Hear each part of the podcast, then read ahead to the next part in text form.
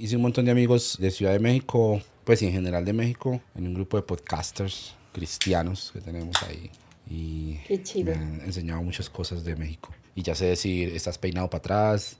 Y ya sé decir, Ah, excelente. ese merengues. y, Ese merengue, ba, ba, ba, ba, ba, ba, ba.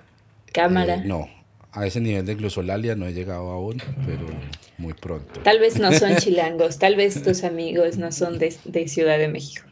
¿O sí? Algunos son, algunos chilangos, otros, otros solamente parece como si se burlaran de los chilangos, no sé por qué. pues, Sí, cosas- quién sabe, quién sabe por qué. hay países en los que pasan esas cosas tristes, muy triste.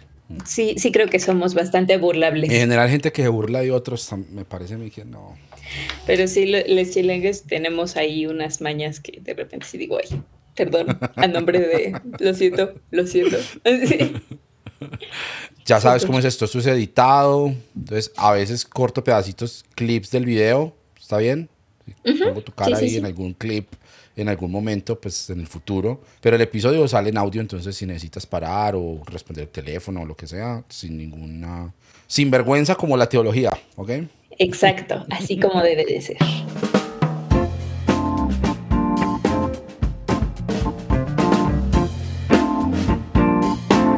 Episodio 79 de Notas Sueltas está comenzando en este preciso instante, si no es que ya ha comenzado hace unos minutos, porque ustedes saben cómo soy yo, que pongo por allá unas cosas que ustedes después dicen esto, ¿por qué? ¿Cómo así? Este episodio ya empezó, no ha empezado. Cuando suena la musiquita y se termina, hay un corte del bajo y la batería, ¡boom! ahí empieza mi voz diciendo, episodio 79 acaba de comenzar. Entonces, este es el caso, ¿ok?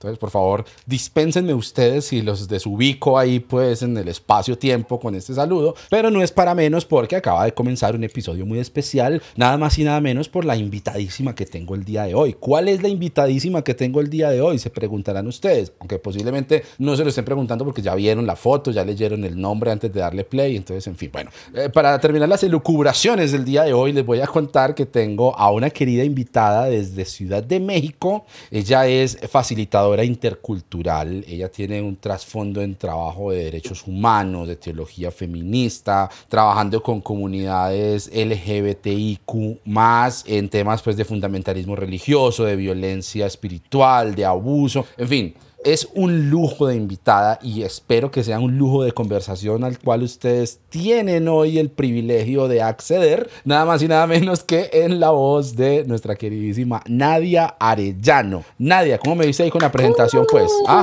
Ay, esta tercera temporada no estoy escatimando en presentaciones, mejor dicho, esta vez sí estoy prendiendo a la gente como es. ¿Cómo estás, me querida? sonrojé, me sonrojé.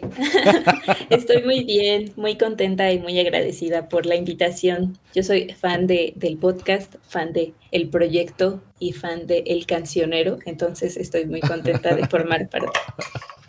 Mira, ¿qué es esto tan lindo? Muchas gracias. No, muchas gracias a ti. Pues estuvimos coordinando esto, estuvimos gestionándolo, conversando al respecto. Hicimos un par de intentos fallidos, no nos encontramos, yo te quedé mal. Bueno, finalmente los tiempos de Dios son perfectos y hoy pues quedará demostrado el por qué. Porque por fin tenemos el espacio para conversar. Entonces estoy muy feliz, muy contento y seguramente la gente que nos va a escuchar va a quedar muy contenta de escuchar todo lo que tienes para decir. Sí, muchas gracias. Muchas, muchas gracias. Nadia, pues a mí me gusta siempre poner a la gente como, como a ubicarse en ciertas coordenadas, ¿cierto? Como para saber con quién es que estamos hablando. Por supuesto, mucha gente eh, que escucha este podcast posiblemente te conozca o conozca el, el proyecto en el que estás participando, Teo Sinvergüenza, que es una cosa además preciosa que yo no sé si ustedes no están siguiendo, ¿por qué no lo están haciendo? ¿Cierto? Porque es un proyecto bellísimo que está, entre otras cosas, proponiendo conversaciones, proponiendo cursos y proponiendo un montón de recursos y de material para todos estos procesos que están sucediendo a nuestro alrededor, de eh, generar conciencia alrededor de la opresión, del abuso, de son eh, víctimas, especialmente las personas de minoría sexual, pero pues muchas otras personas tienen historias similares eh, en otros contextos. Entonces, Teo Sinvergüenza es un proyecto que ustedes por favor deben ir a seguir inmediatamente, un podcast que deben ir a escuchar. Además, si quieren, descríbanse del cancionero y se van a escuchar Teo Sinvergüenza, el podcast Sinvergüenza, porque está una belleza, una, está de rechupete como yo. Entonces, pero, pero, pero, pero, Nadia, por favor, queremos escuchar de ti.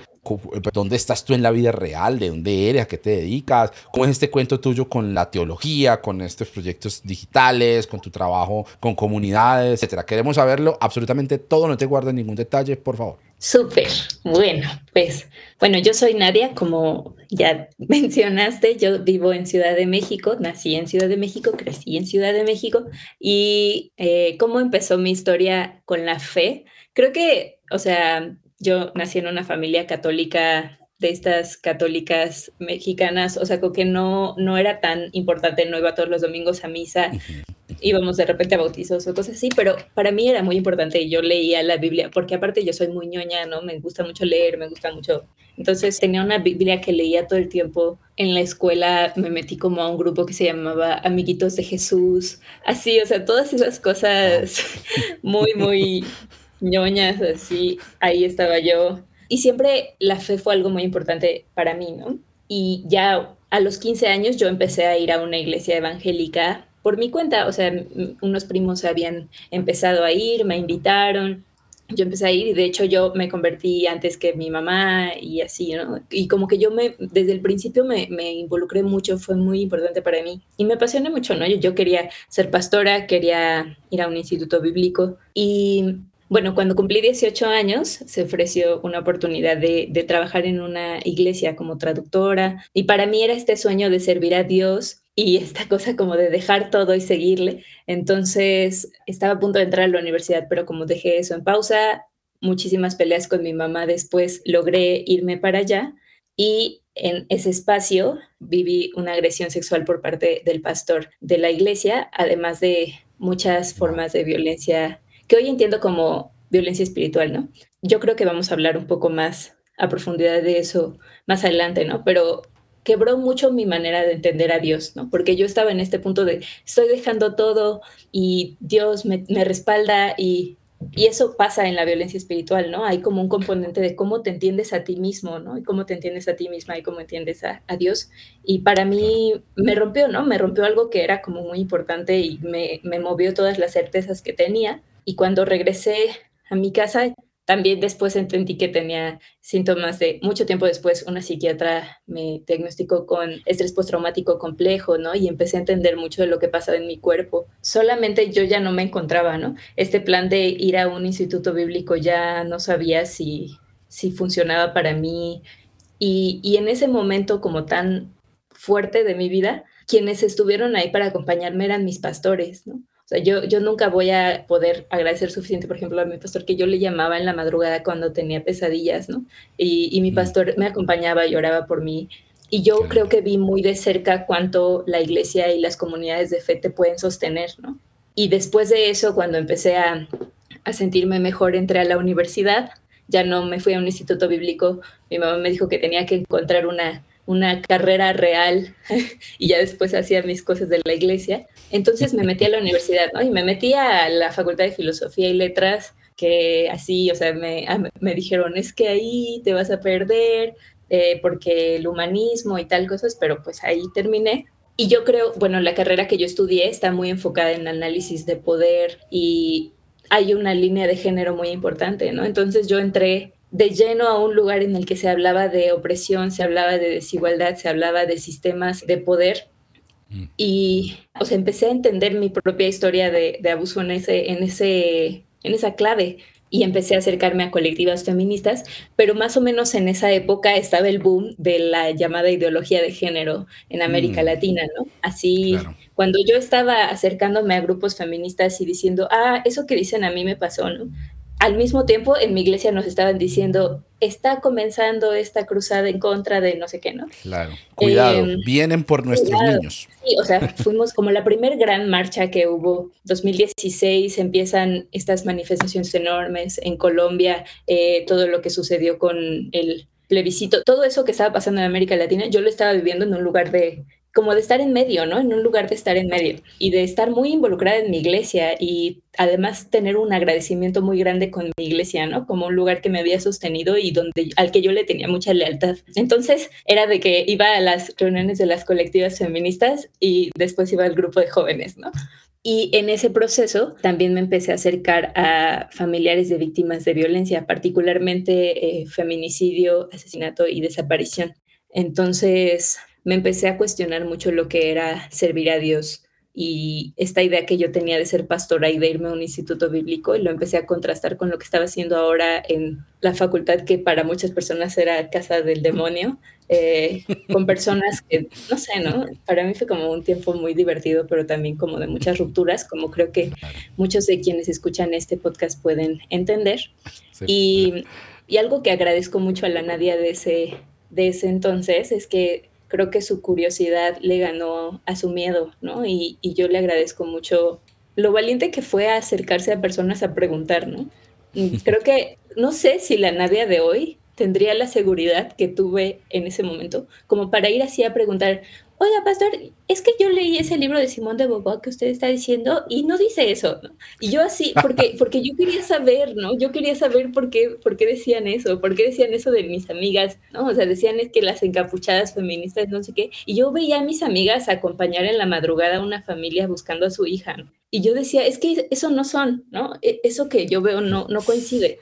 Wow. Y gracias a, gracias a Dios, gracias a la divinidad, también empecé a conocer a muchas personas en ese camino, ¿no? Me acuerdo que Margarita Sánchez de León, eh, o sea, una vez vi que iba a haber una conferencia de teología feminista en una universidad que está muy lejos de mi casa y, dije, voy a ir, tengo que ir, y fui y me acerqué así a una de las ponentes, que era Margarita, y le dije como, ¿puedo, puedo hablar con usted un día, por favor? Y, me dio su, o sea, me dio su correo, hablamos por Skype y yo le conté, ¿no? Y le dije, tengo mucho miedo y no sé si le estoy regando, no me quiero ir de panza, diríamos en México, ¿no? No me quiero ir así de sopetón en algo que dicen que es peligroso. Y ella me dijo, la fe que no duda está muerta. Y yo me acuerdo así que me aferré a esa, a esa, o sea, yo, yo me acuerdo así estar, la fe que no duda está muerta, la fe que no duda está muerta, así como mantra, y empecé a permitirme hacerme preguntas, ¿no? Y empecé ahí a acercarme a colectivas, me empecé a acercar a, en ese entonces más o menos empezaba a formarse, bueno, reformarse la red de Pali y me acerqué a algunas personas que ubicaba. Me acuerdo que salía de la escuela y me iba a buscar así, una vez me, me, fui a buscar la comunidad teológica para hablar con alguien que me dijera, y agradezco mucho esa curiosidad, ¿no? Que yo creo que venía del espíritu. Y me empecé a, involucrar, ¿no? Me empecé, empecé a dejar que eso me, me conmoviera y me doliera y poco a poco creo que empecé a integrarme a proyectos de personas que admiro mucho. ¿no? Y y también eso implicó rupturas con la iglesia, ¿no? Y empezó todo esto que comentábamos antes, pues que solo sentía las miradas y sentía las burlas y de repente algunas cosas más graves como yo, yo trabajaba con niños de repente ya me dejaron de permitir estar con los niños, ¿no? O decían que yo era un riesgo para ellos o una amenaza, o de repente mis estudiantes dejaban de hablarme de un día para otro, ¿no? Porque daba clases, no sé, ¿no? Estaba muy involucrada en la iglesia y lo vi muy de cerca, ¿no? Un día particularmente desde el púlpito dijeron como, hay personas aquí que comparten espacios con sus hijos diciendo que estudian derechos humanos y solo yo era la única persona en la iglesia que estudiaba derechos humanos, ¿no? Y yo era la, y yo tenía a los niños, o sea, yo ese día me tocaba dar la clase de la escuelita dominical y tenía a los niños así en mis manos y me acuerdo solo quedarme y ver cómo la gente me veía, ¿no? Entonces creo que en todo ese proceso de ruptura, pues sí, ¿no? Lo, lo viví como bien confundida, pero también construyendo comunidad en, en, muchos otros lugares y pues gracias a eso también terminé donde estoy ahorita, ¿no? Empecé a acercarme a, colectivas, me involucré con, con, seminarios. También creo que algo que pasa mucho es que yo racionalizo mucho todo, ¿no? Entonces cuando me costaba procesar emocionalmente lo que me pasaba, empezaba a leer al respecto, entonces me metí a lo académico, entonces me empecé a meter en la academia como a entender esta cosa de la ideología de género, desde dónde había salido, entonces también empecé a conocer a investigadoras, investigadores y, y ya empecé, empecé a dedicarme a eso. Eh, apoyando a investigadoras, diciéndoles, te puedo ayudar en algo, puedo transcribir tus entrevistas, cosas así. Y agradezco mucho el que eso me permitió vincularme con proyectos que quiero y admiro mucho y que posteriormente eso hizo que llegara a Teología Sin Vergüenza, que es un espacio que yo ya conocía, que he admirado un montón y para el que ahora trabajo y que me hace sentir muy orgullosa y muy contenta. Pero sí, creo que todo esto era para decir que siempre ha estado muy presente para mí este, este lugar de contradicción, ¿no? O sea, de saber cuánto la iglesia puede sanar, pero también saber cuánto puede lastimar, ¿no? Y puede herir y siempre me ha interesado mucho pensar cómo podemos acercarnos a esos temas, ¿no? Una cosa que tengo muy grabada fue un día que, bueno, yo acompañaba casos de, víctimas de violencia, ¿no? Y, y, un día en particular, un caso que fue muy cercano para mí, o que es muy cercano para mí, es de Mariela Vanessa, una compañera que está desaparecida desde hace varios años. Y yo recuerdo que fui a una sesión con, en la Procuraduría para ver cómo iba su caso con su mamá, con sus hermanas. Y terminando de ahí, tomé el metro porque tenía que llegar a una reunión de oración en la iglesia. Entonces, así fue una reunión particularmente dura porque nos dijeron que teníamos que ir a identificar un cuerpo. Después vimos que no, bueno, ya vimos que no era Mariela y no sabíamos si era una buena o una mala noticia y yo estaba muy choqueada. Regresé a la iglesia y le dije a, mi pastora como si podíamos dedicarle un tiempo de la jornada de oración a encontrar a Mariela y me dijo que no teníamos tiempo porque estábamos preparándonos para un evento muy importante que teníamos que orar por eso, ¿no? Y yo siento que ese momento marcó cómo entendía la fe. Y no, no digo, ay, qué mala onda de mi pastora, ¿no? Y sé que ella no estaba viviendo lo que yo acababa de vivir y sé que a veces nos desensibilizamos y tenemos que cumplir nuestro trabajo y se nos olvida lo que hay a nuestro alrededor. Pero solo yo, o sea, creo que ese momento fue como, ¿qué es para mí ser cristiana? ¿no? ¿Qué es para mí orar? ¿no? Y a partir de eso solo como que se ha quedado mucho en mi memoria, ¿no? Como cómo es que para mí debe ser la fe. No la fe de otros, la fe mía, ¿no? Cómo quiero vivir mi fe, ¿no? Y, y pensaba, ¿qué pasaría si las iglesias, así como hacen sus propagandas para un evento pusieran la foto de Mariela ahí, ¿no?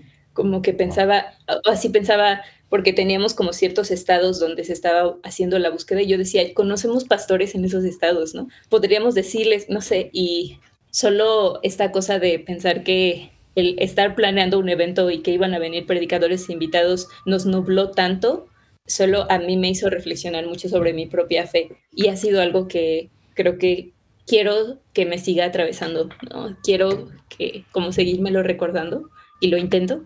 Y sí, después pues empecé a acercarme a espacios de visitas a iglesias inclusivas eh, y también empecé a acercarme al tema de la violencia espiritual ya sin esa distancia de lo académico, ¿no? O sea, como ya empezando a pensar cómo me había afectado a mí y queriendo acompañar a otros y estoy muy emocionada de que eso es ahora a lo que me dedico, ¿no? Es, es una gran bendición y es algo que me emociona mucho. Y ahora trabajo en eso, ¿no? Trabajo con, con una organización que, que, a eso se dedica y participo en muchos espacios que, que, tienen pues esa línea, ¿no? Como esa misión. Y ya, esa, esa es mi presentación, perdón por hacerla tan larga. No, no, no, no, no, por supuesto. O sea, y, cada cosita que dices, creo que podríamos hacerle doble clic y, expandirla mucho más. Mm, pero un par de cosas de lo que dices me deja pensando. Una de ellas es que, bueno, en Colombia en este momento estamos atravesando por un momento clave posconflicto, la Comisión de la Verdad, que es una comisión de gente que se dedicó durante varios años a recorrer los territorios de Colombia, lugares a los que no llegan las cámaras de televisión y a los que no llegan los, los discursos políticos muchas veces, a dimensionar y recoger testimonios de diferentes frentes y representantes de diferentes facciones de lo que fue el conflicto armado, especialmente en su recrudecimiento desde los años 80 hasta la firma del, del acuerdo de paz con las FARC.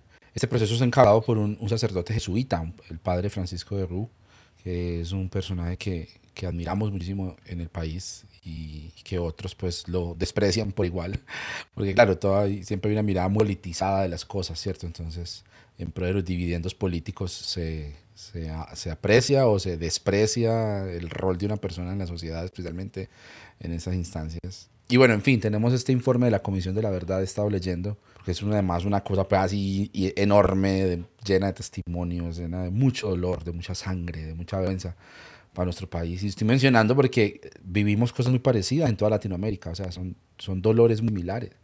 Y yo veo las noticias de México y me parece estar viendo titulares de mi propio país. Y este asunto del, de los feminicidios, de las desapariciones forzadas, de las madres que llevan años y muchos años llorando, buscando a sus hijos desaparecidos, a sus hijas desaparecidas, y no hay manera de dar con su paradero es una cosa que debería partirnos en dos. Y hay una frase que dijo el padre de Ru en la presentación del informe final de la Comisión de la Verdad y fue, ¿cómo permitimos que esto sucediera? ¿Cómo seguimos viendo eh, pasar esto ante nuestros ojos y no hicimos nada?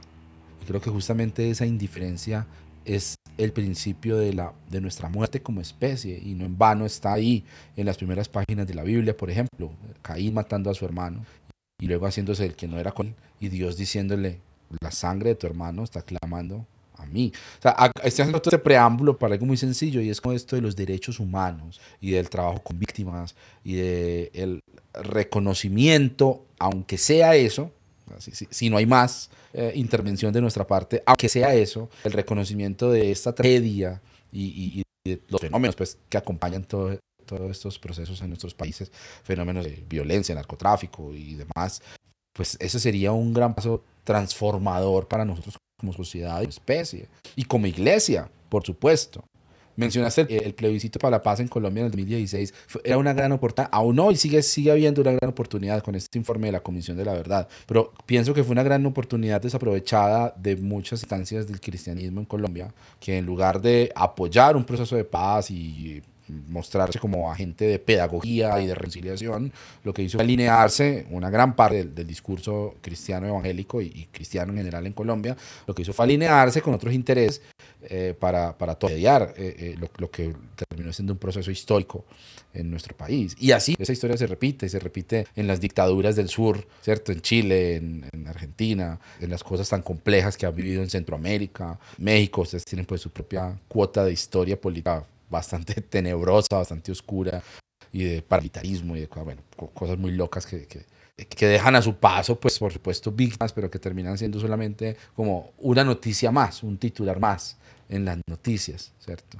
Entonces, bueno, me, dejas pensando mucho en eso y en el papel nuestro frente a todo lo que hay alrededor sucediendo en materia de derechos humanos y de eh, trabajo con víctimas, reconocimiento de víctimas y, bueno, un, un largo, etcétera.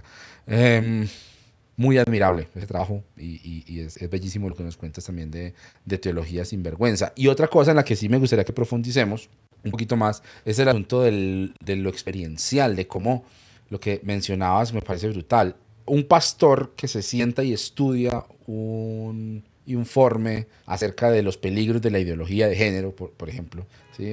los peligros, la amenaza a la familia tradicional que representa que haya gente que decide vivir, experimentar su sexualidad, expresarla como le da la gana, que pues, pues, está bien, pero pues por alguna razón hay, hay, personas que interpretan eso, la libertad de cierta gente, como una amenaza para otra. Entonces, eh, desde lo discursivo, desde lo teórico, es muy fácil uno alinearse con, con unas conclusiones y decir, no, sí, eso no es de Dios, no, sí, es peligro, no, hay que cuidar a nuestros jóvenes de esto, no, no, no nos involucremos con esas vainas, nada de eso, porque somos la sal de la tierra, entonces hay que marcar la diferencia. Además, yo también recibí ese discurso, yo también avalé ese discurso, siendo líder de, de, de una iglesia. Pero cuando vos vas a ver la realidad de la vida de la gente es otra. O sea, las luchas que las mujeres, por ejemplo, por mencionar un ejemplo, están llevando adelante en las calles es otra. Y no viene, no, no, no, es, no es una reacción a un panfleto, es una realidad en sus vidas, viene de una experiencia. O sea, nadie lee un panfleto y dice, listo, a las calles. No, o sea, eso viene atravesado por una realidad que vivimos y también en este mundo de la deconstrucción y del abuso espiritual. Yo puedo leerme 50 mil artículos sobre abuso espiritual, pero hasta que no doy con una comunidad que abusa de mí, con un pastor abusador, con un entorno coercitivo que, no, que, que, que en lugar de llevarme a vivir la fe me, me convierte en un esclavo, ahí es donde me movilizo en contra de eso, no por el discurso. O sea, el discurso tiene su lugar, por supuesto, lo teórico tiene su espacio, pero lo que nos mueve hacia adelante es la experiencia, ¿o no? pues, claro, sí. Eh, esto es como una pregunta muy larga que empezó hace seis minutos, pero... sí, pero, pero tiene todo el, el, el sentido, ¿no? Eh, cuando estudia, o sea, los estudios de paz y los estudios de la violencia, o sea, el primer paso en la espiral de la violencia es esa construcción de otredades, ¿no? Y es ese miedo al otro, porque nos, desum o sea, nos permite deshumanizar, ¿no? Y una vez que, que el otro ya no es, no es como nosotros, los procesos de, de, violencia ya no lo son así, ¿no? Y lo vemos, lo vemos todo el tiempo. Creo que dijiste un montón de cosas que, que me hicieron pensar, ¿no? Pero, pero a veces es contraintuitivo casi, ¿no? O sea, yo, yo recuerdo así estas discusiones en mi iglesia de el feminicidio no existe porque, porque la violencia no tiene género, ¿no? Y porque, porque se entendía el género ahora como un constructo, el monstruo que va a comerse a los niños y todo eso, ¿no? Y se construye como una caricatura, ¿no? Del género. Ah, y entonces todo lo relacionado al género es malo y tienes que hacer como maromas así para para negar algo que puedes ver y que vives, ¿no? Es decir, decían la violencia no tiene género, pero cuando salíamos tarde de la iglesia y yo tenía que irme en metro, me acompañaba alguien, ¿no? O me pedían que avisara cuando claro cuando llegaste, sí. Y también yo recuerdo tener esas conversaciones con, con mi pastora, ¿no? Decirle, ¿cuántas mujeres se han acercado a ti porque han abortado, ¿no? O sea, si quieres no me digas una cifra, ¿no? Pero yo creo que lo han hecho. ¿Las has tratado como homicidas, ¿no? O sea, ¿has, mm. has pasado el proceso que vivirías o que pasarías tú como un acompañante espiritual si alguien te dice que mató a una persona? Porque algo me dice que no, ¿no? O sea, algo me dice que en la experiencia cotidiana tú como acompañante, cuando tienes enfrente a alguien en su humanidad, no como un concepto abstracto de la feminista abortista come bebés, pero cuando la ves así con cara y con historia, yo no creo que sea así como te acercas. Y yo no creo que pienses que una ley es lo que se necesita, ¿no? O sea, y que y yo no creo que tú pienses que meterla a la cárcel o sea, yo, yo no creo eso, ¿no? Y de repente pienso que esos discursos de la ideología de género nos hacen ir en contra de algo que vivimos, o sea, que hay una disonancia cognitiva ahí que nos han enseñado a negar. Y vamos a hablar más de eso cuando hablemos de violencia espiritual, ¿no? Pero eso pasa un montón, ¿no? Cuando te enseñan a dudar de lo que tú vives en tu cuerpo, ¿no? Cuando te, enseñan a dudar. Y eso es así, algo que pasa muchísimo en esta cultura de, pureza, ¿no? Eh, cuando todo lo que es placentero está mal, ¿no? Entonces tú empiezas a creer que si algo te gusta, entonces está mal porque el corazón es engañoso, entonces no es espiritual porque se siente bien o porque tu corazón dice cosas que entonces empiezas a dudar de ti mismo, ¿no? Y hay casos de violencia espiritual en los que tú escuchas el testimonio de personas que solo ya no estaban, no tenían la capacidad de distinguir estas señales de alerta que te dan tu cuerpo, porque nos han enseñado que nuestro cuerpo es del diablo, ¿no? Y esa idea como de distanciarte de todo lo que sientes es súper destructiva y súper dañina, ¿no? Entonces, eso abre como toda la conversación sobre, sobre la violencia espiritual que me gustaría mucho platicar de eso, ¿no? Porque es un tema que me, pues me atraviesa y, y me apasiona también entenderlo. Pero sí, ¿no? Para como concluir esta parte de el miedo al otro y cómo nos deshumanizamos y que tiene, tiene sentido que dejarse atravesar duele, ¿no? O sea, yo entiendo cuando alguien no quiere, no quiere dejarse atravesar por algo, ¿no? Cuando yo empecé a acercarme a colectivas que, que acompañan familiares de desaparecidos, una vez una amiga nos decía, cada que yo veo un folleto de se busca con un rostro de una mujer no localizada, procuro darme unos segundos para ver su cara y ver sus rasgos y buscarla en el metro, ¿no? En mi trayecto a la casa yo la veo entre las personas, ¿no? Y yo me acuerdo que pensé, yo nunca hago eso, ¿no? O sea, yo lo veo y dos segundos después no te puedo decir cómo se llamaba o cuál era su nombre, ¿no? Y es un mecanismo de defensa de nuestro cuerpo porque es horrible estar pensando todo el tiempo en, en eso, ¿no? Que vivo en un país donde se matan 10 mujeres al día, ¿no? Entonces, es, entendible que nos cerramos, ¿no? Y decidir acercarse a esos temas implica vulnerabilizarnos, ¿no? Implica permitirnos sentir un dolor que no deberíamos de estar sintiendo, ¿no? Entonces, sí creo que este proceso duele, pero también veo a las personas que admiro y que se han dejado atravesar, ¿no? Y estos activistas que han decidido poner el cuerpo y han decidido todos los días decir, quiero que esto me interese, ¿no? Quiero que esto me duela porque tiene que dolerme. Yo creo que eso es un ejercicio, ¿no? O sea, ese proceso de rehumanizarnos es un ejercicio constante, ¿no? De todos los días. Y también pienso, ahora que mencionabas lo de las dictaduras y la historia que lleva cargando América Latina, ¿no? Es un error eh, conceptual y, de hecho, o sea, es, es de hecho una estrategia política pensar que las personas que torturaban son, eran malas, ¿no? Tú puedes buscar manuales de, de, esas personas y eran personas que tenían una estrategia muy concreta, ¿no? Y que tenían estudios y que, que sabían cómo romper a alguien, ¿no? Y, y que, o sea, lo que quiero decir es, no eran personas malas, irracionales, ¿no? Era, era una cosa muy, muy estructurada, ¿no? Y muy bien pensada. Y yo pienso que así como la violencia es tan estructurada, la paz tiene que serlo. Y yo pienso que la paz, construir la paz, tiene que ser un proceso muy estratégico, ¿no? Pienso, por ejemplo, en procesos de paz en Colombia, ¿no? O en Chile frente a la dictadura, la Vicaría de la Solidaridad, no eran gente buena, ¿no? Eran gente que estaba preparada, que tenían abogados, que tenían espías, que las cosas que hacían tenían un sistema para construir la paz, ¿no?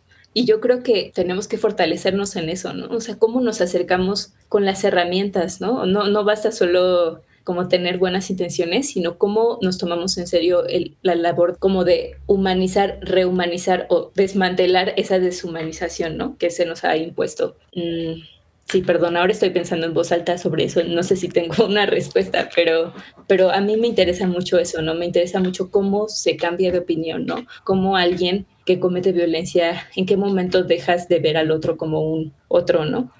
Y, eso lo vimos quienes vivimos esa etapa de la ideología de género cuando empezó a llegar y ahora que ya está tan grande. No sé tú, pero yo lo vi muy claro como en mi iglesia, o sea, no es que antes mi iglesia no fuera homofóbica, ¿no? Pero no es lo mismo decir ser gay es pecado a decir estas personas tienen un plan global para amenazar a tus hijos y la manera de enfrentarlos es políticamente acercarnos a las instancias para negar su acceso a tal derecho, no es, esa es una construcción, un proceso estratégico de deshumanización, ¿no?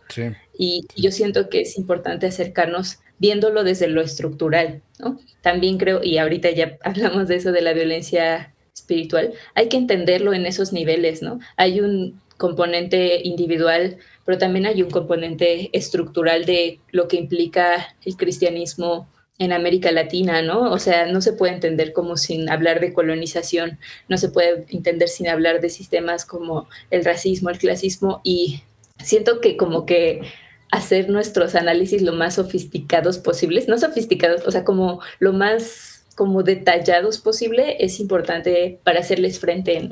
Y no caer como en esta lógica de, no, tú estás mal y yo estoy bien, ¿no? Sino de dónde salió, ¿no? ¿Qué nos permitió que esto se viera bien. Que pensemos que Jesús quiere esto, ¿no? O sea, ¿qué nos permitió ver estas historias de personas que se suicidaron porque no podían creer que Dios los amaba y para ellos era mejor la muerte. O sea, ¿cómo vemos eso? Es decir, sí, esa es la voluntad de Dios, ¿no? ¿Qué, qué tuvo que pasar, no? ¿Qué, qué, qué tuvo que pasar? ¿Qué, qué cosas se rompieron en nuestro entendimiento del otro y en nuestro entendimiento de Dios y en nuestro entendimiento de nosotros. Entonces, sí, eso es algo que me apasiona mucho, que pienso mucho todo el tiempo. Acceder, o sea, poner eso bajo el microscopio y entrar a ver de qué está compuesto. como aquí en la casa estamos, estamos haciendo la tarea de, de, tener una alimentación un poco más saludable, ¿no? Y, por ejemplo, dejar el azúcar y todo eso. Uno se va a lo que se está tomando, ¿cierto? Y trae una tabla de ingredientes entonces, no es lo mismo cuando vos simplemente agarras la gaseosa o el pastel o lo, que sea y te lo metes, a cuando mira la tabla. Ah, mira, tiene tantos gramos de azúcar, tanto de no sé qué, tanto de sal, tanto de sodio, tanto de no sé dónde. Y empieza uno a entender qué se está comiendo. Y hay muchas cosas que nos hemos comido durante décadas en las iglesias cristianas, porque las dice un pastor, porque las dice una figura pública, porque las dice un salmista, lo que sea, y plantearle a la gente, pero mira esto de qué está hecho, mira la tabla de ingredientes, mira hasta dónde viene. Eso es colonialismo, esto es racismo, esto es clasismo, esto ni siquiera es una buena traducción, o ni siquiera tiene una buena una teología sólida. ¿no? Ahí es donde empiezan estas cosas que la gente llama, no sé, de construcción o lo que sea, que, que, que creo que, que pues últimamente está mucho también en la agenda de enemigos ¿sí? Ya ahorita ya la ideología de género y la deconstrucción. Entonces ya uno ve esos pastores famosos en redes sociales preocupadísimos con la deconstrucción, porque claro, pues ya hay menos gente eh, comiéndoles cuento y, esa figura de autoridad empieza a desvanecerse, porque pues yo puedo entrar a contradecir eh, lo que el pastor está diciendo solamente con dar tres clics en internet. Entonces eh, creo que también hay, una dinámica de poder ahí, por supuesto, de por medio, pero esto me, me habilita para recordarles que en Teología Sin Vergüenza están abriéndose ese tipo de conversaciones, entre otras cosas, estaba yo analizando y dice teología queer feminista, que es como una manera de ofender a la mayor cantidad de cristianos posibles en, una, en una sola en una sola oración. Teología tenemos tres palabras. tenemos este espacio para meter toda la indignación que podamos. Ahora. Es delicioso. Los teólogos queer feministas vienen por nuestros niños. Bueno, pero hablemos de violencia espiritual, por supuesto, y, de abuso además, porque desde tu experiencia como víctima de abuso y como sobreviviente de, de, abuso. Por supuesto, esto te da autoridad, autoridad especial y adicional para hablar de estos temas. Que es, ah, yo escucho cosas muy interesantes en redes, yo escucho cosas, yo veo muchas cosas en redes. La mayoría son merecedoras, son dignas de memes.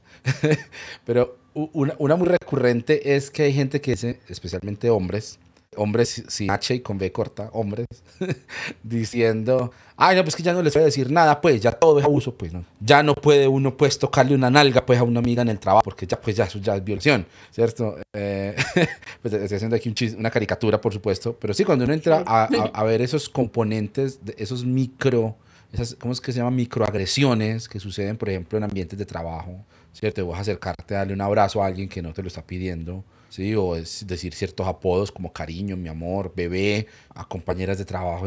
ah, pero entonces ya no se aguantan nada. No, es, es que no es que no se aguantan nada, es que no entendemos por qué antes se lo aguantaban. ¿no? O sea, es que no tienen por qué aguantárselo. Y este tema recurrente de la generación de cristal, ah, no, entonces ya generación de cristal, pues ya.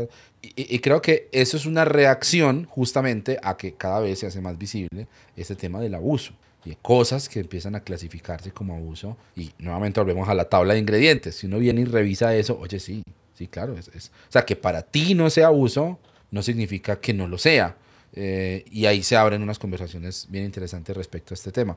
Pero entonces, pensando sobre todo en el ámbito espiritual, en el ámbito de fe, de comunidades de fe, ¿cómo podemos hacer para identificar o identificarnos a nosotros mismos o a nosotras mismas como víctimas de abuso? Porque no es tan fácil tampoco. Eh, eh, no es tan sencillo porque en muchos casos viene esto envuelto por un discurso de autoridad. Ah, es que es tu pastor. ¿sí? o, o, de, ¿cómo es que se llama esto? Ay, mi esposa me lo explicó.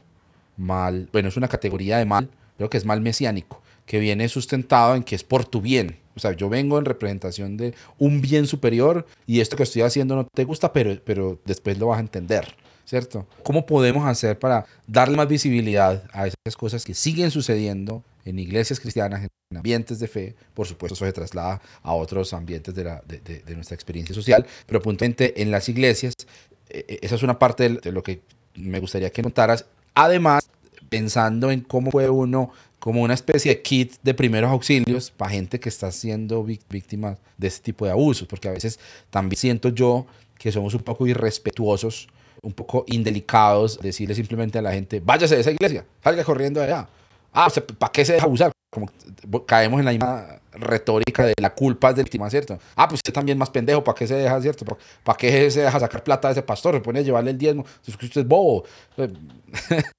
y, esto no, es útil a la gente, no es empático, no construye, pero pues a veces también eso es el reflejo simplemente de gente que de verdad quiere hacer algo y no sabe qué más hacer. Entonces, me gustaría como enfocarlo por los dos lados, ¿sí? Habrás notado pues que me preguntaban como de 18 párrafos. Pero me gusta, me gusta. Lo repetimos después. este, sí, no, pero me gusta eso que dices. Contrario a esta idea de que la generación de cristal ahora quiere ponerle una etiqueta a todo y ahora hay miles de tipos de violencia. ¿Cómo se, cómo, Ahora hay 380 y no sé cuántos géneros dicen que hay, porque quién sabe quién de la ONU dijo en algo, no, no sé, no, pero contrario a esta idea de que le ponemos apellidos a la violencia por hobby, eh, esta idea de nombrar las cosas, de decir violencia espiritual o de nombrar diferentes como especificidades, no es para hacerle la vida más imposible a los abogados o algo así, y a los pobrecitos hombres, que ya lo tenemos muy, claro, muy difícil. que ahora se van a tener que aprender las, las letras del acrónimo y les va a costar tanto trabajo. Les van a decir LGBT, ah, ya no me acuerdo. Es muy difícil y tenemos que hablar de eso. Es muy difícil esa problemática.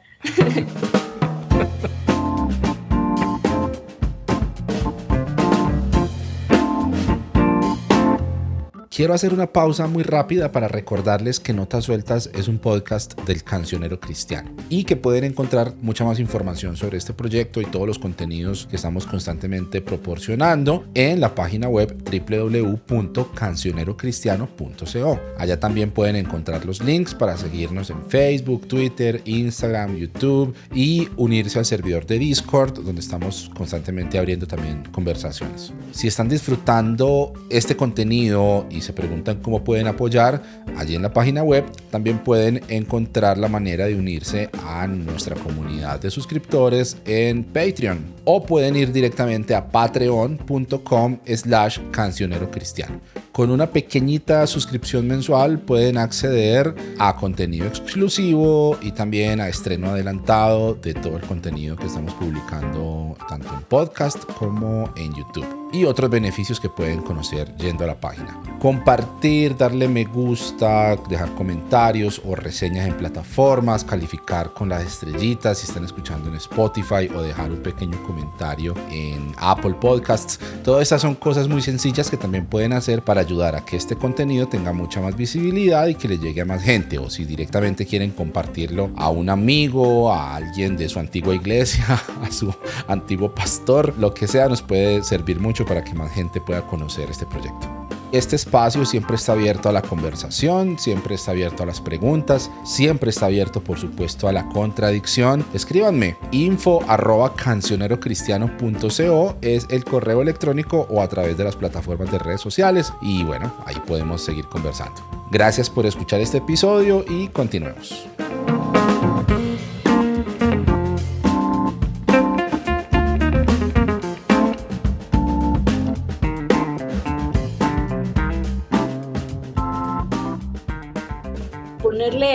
Apellidos nos ayuda a pensarlo, ¿no? Con sus complejidades.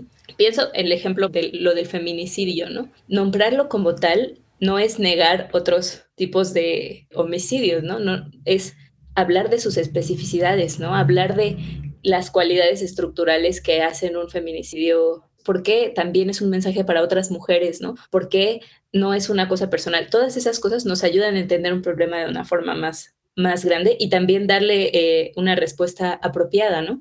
Y en el caso de la violencia espiritual, nos permite entender, como decías, esas dinámicas de poder que están inmersas en cómo las personas que vivimos esos tipos de violencias actuamos o cómo no actuamos, ¿no? Quizá voy a hablar un poco de mi experiencia porque creo que puede eso ayudarnos a entenderlo, ¿no? Yo estuve en esta iglesia en la que el pastor bueno, yo vivía ahí, ¿no? 18 años, era la primera vez que salía del país y yo sé cuánto yo amaba a Dios y cuánto había, yo pensaba que estaba, estaba ahí para servir a Dios porque era lo que yo anhelaba, ¿no? Y hubo muchas formas de violencia a lo largo de ese proceso, ¿no? De como de, de burlas, de groserías, de cosas como discursivas, de miedo y así.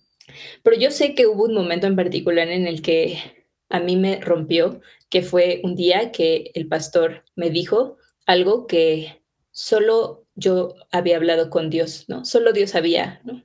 Y me dijo algo que nadie más sabía de mí y lo usó para burlarse de mí. Y yo sé que en ese momento el proceso que hizo mi mente fue, si Dios, yo me acuerdo haberle dicho a Dios, ¿por qué piensas eso de mí? ¿Por qué eso fue lo primero que le dijiste de mí? Yo dejé mi casa, dejé estas cosas, dejé a mi familia para servirte y no entiendo por qué esa fue la manera en la que me describiste con él, ¿no? Y, yo sé que ese fue un momento en el que se rompió una parte de mí, ¿no? Y, después de eso, todas las cosas que en otro momento habría dicho, eso no está bien, o la Biblia dice que no hagamos eso, ya no tenía sentido, ¿no? O sea, no tenía sentido y ya no... Si hay dos lados y Dios está de uno de esos lados, yo no tengo, no tengo chance, ¿no? No, no, si Dios está de ese lado y yo estoy del otro, no voy a ganar, ¿no? Entonces, solo para mí, a partir de eso, empecé a dejar mucha violencia, muchas cosas que, que sé que en otro momento habría podido decir como, eso no está bien, o ¿por qué hiciste eso? Pero solo yo ya no tenía las fuerzas, ¿no? Y después vino eh, la agresión sexual como tal, ¿no? Mm, y sé que cuando regresé, era bien difícil para mí hablarlo con una psicóloga que no fuera creyente, porque solo sonaba, hasta sonaba raro, ¿no? Es que él era un profeta y él me dijo que no sé, o sea, hasta suena como, a, mí me daba, o sea, como que tenía que explicar cosas que yo decía como, van a pensar que estoy loca, ¿no? Pero también cuando lo hablaba con personas creyentes sentía que había un componente de Dios tiene un plan o Dios te permitió estar ahí por algo. Y yo creo que no podría haberlo entendido solo con un análisis de género que no tomar en cuenta el papel de la religión en la construcción de la subjetividad de las personas y tampoco lo habría podido entender solo teológicamente, ¿no? Claro. Entonces sí, eh, creo que acercarnos al tema de la violencia espiritual con todos los componentes que tiene y en todas sus formas, pues es parte de eso, ¿no? De, de, de entender por qué una persona se queda donde está, qué implicaciones tiene que un pastor te diga ciertas cosas, que desde un púlpito se distribuyan ciertos discursos. Y bueno, pasando a la parte de como primeros auxilios a personas que han vivido eso, creo que una como un muy buen primer paso es acercarte sabiendo o reconociendo esas complejidades.